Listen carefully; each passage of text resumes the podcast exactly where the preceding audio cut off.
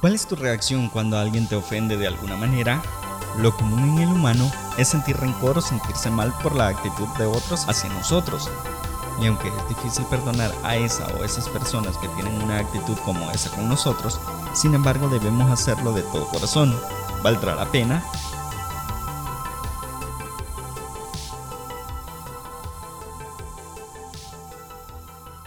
Es importante saber que el perdón es una herramienta de mucha ayuda para relacionarnos con otras personas. Si hubo una acción que perjudicó a una de las partes, el perdón está relacionado con el alivio para ambos, tanto para quien lo pide como para quien perdona. ¿Te interesa saber más acerca del perdón? No te puedes perder este episodio.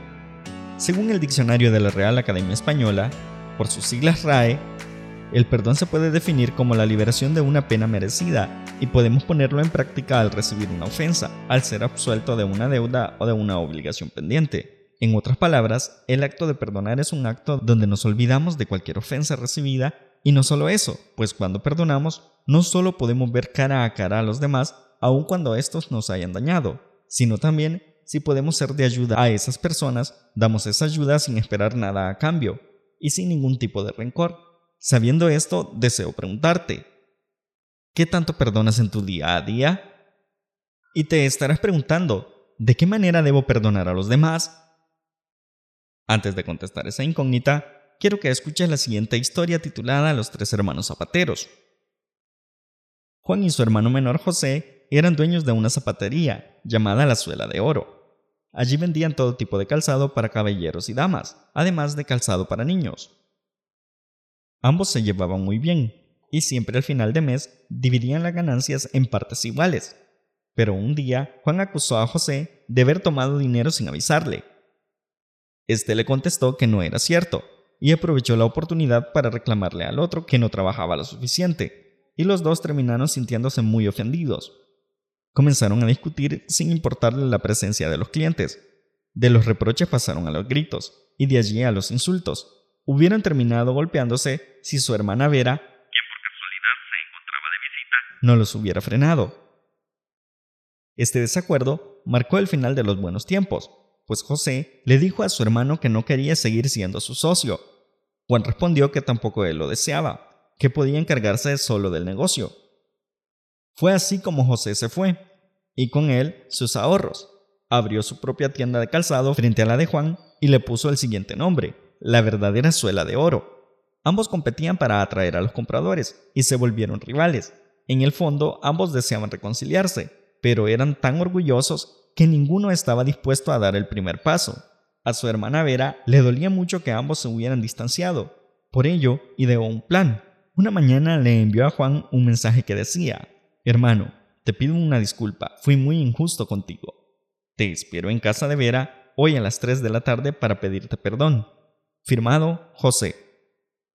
Juan decidió que su hermano estaba dispuesto a reconocer su error, lo perdonaría.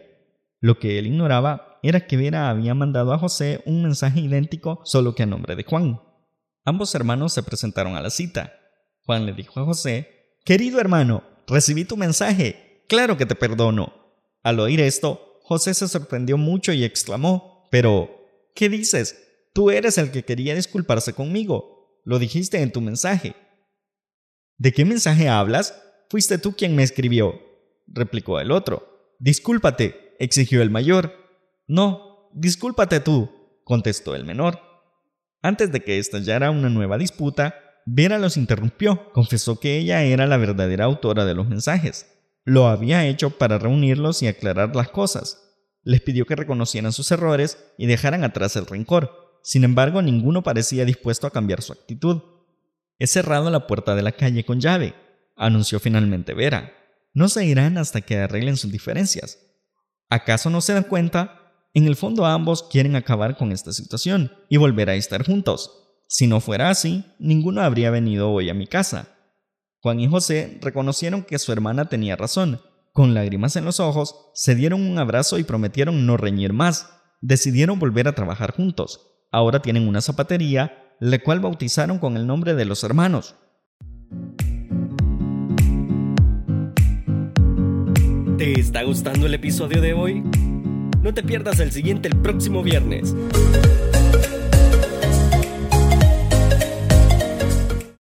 Si pusiste atención a la historia anterior, podemos ver que aunque en un principio estos hermanos estaban peleados entre sí, con ayuda de su hermana, ambos se dieron cuenta de que las cosas funcionan mejor cuando trabajan en conjunto y decidieron unirse nuevamente. En la historia de Juan y José nos damos cuenta que ambos perdonaron en verdad.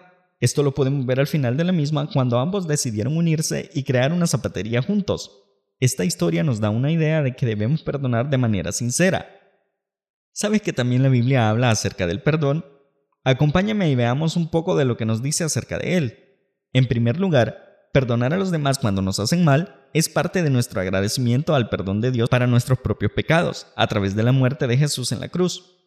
Su perdón está basado exclusivamente en su amor incondicional y en su gracia. Debemos tener claro que nosotros no la merecemos. La palabra griega para pecado en el libro de Mateo capítulo 6 versículo 12 significa literalmente deuda, porque hemos roto la ley de Dios tenemos una deuda con Él que nunca podremos pagar. Si le pedimos a Dios que cancele nuestras enormes deudas, mientras nos negamos a cancelar las deudas diminutas que las otras personas nos deben, actuamos en el mejor de los casos de forma incoherente y en el peor con hipocresía. En segundo lugar, al perdonar a la gente es una demostración convincente de amor hacia ella, ya que Dios nos ama como Padre, quiere perdonar nuestros pecados y restaurar nuestra relación con Él. Así como Dios nos exige que amemos a nuestro vecino, también debemos perdonarlo. Finalmente, perdonar a los demás por lo que han hecho es una prueba infalible de nuestra fe. ¿Representa nuestra fe una diferencia real en nuestra vida? Perdonar a otros no es fácil, no es natural. Nuestra respuesta natural es querer tomar venganza. Pero Jesús perdonó a sus enemigos. Antes de morir oró, Padre, perdónalos porque no saben lo que hacen. Libro de Lucas capítulo 23 versículo 34. Se puede declarar que Jesús era el Hijo de Dios y que nosotros no lo somos.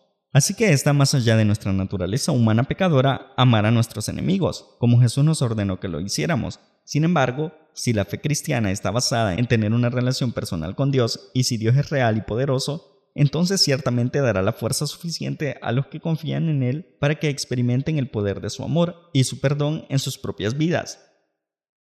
Sin perdón no hay paz genuina. Como todos hacemos el mal y nos herimos los unos a los otros, necesitamos pedir perdón, tanto como perdonar. Disculparse y pedir perdón a las personas que les hemos hecho mal a veces es aún más difícil que perdonar a las que nos hicieron mal. Pero si con la ayuda de Dios decidimos hacer del perdón nuestro modo de vida, este nos llevará a la paz.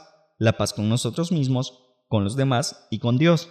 Esta paz es una grande y maravillosa bendición que Dios quiere que todos disfruten. Para concluir este episodio me gustaría hacerte las siguientes preguntas y que me respondieses en los comentarios. ¿Hay algo nuevo o único en la manera en la que Jesús encara el problema del perdón? Actualmente, ¿hay algunas personas a quienes necesitemos perdonar o pedir perdón? Gracias por escuchar este episodio del podcast Mi Espacio. Estuvo contigo Jonathan Moreno. Considera suscribirte a este podcast y así no te perderás ningún episodio cada viernes a las 2 de la tarde en Spotify y a las 2.30 de la tarde en el canal de YouTube Mi Espacio. Síguenos en Facebook e Instagram. Nos encuentras como Podcast Mi Espacio. Podcast Mi Espacio, mi manera de ver, sentir y vivir la vida.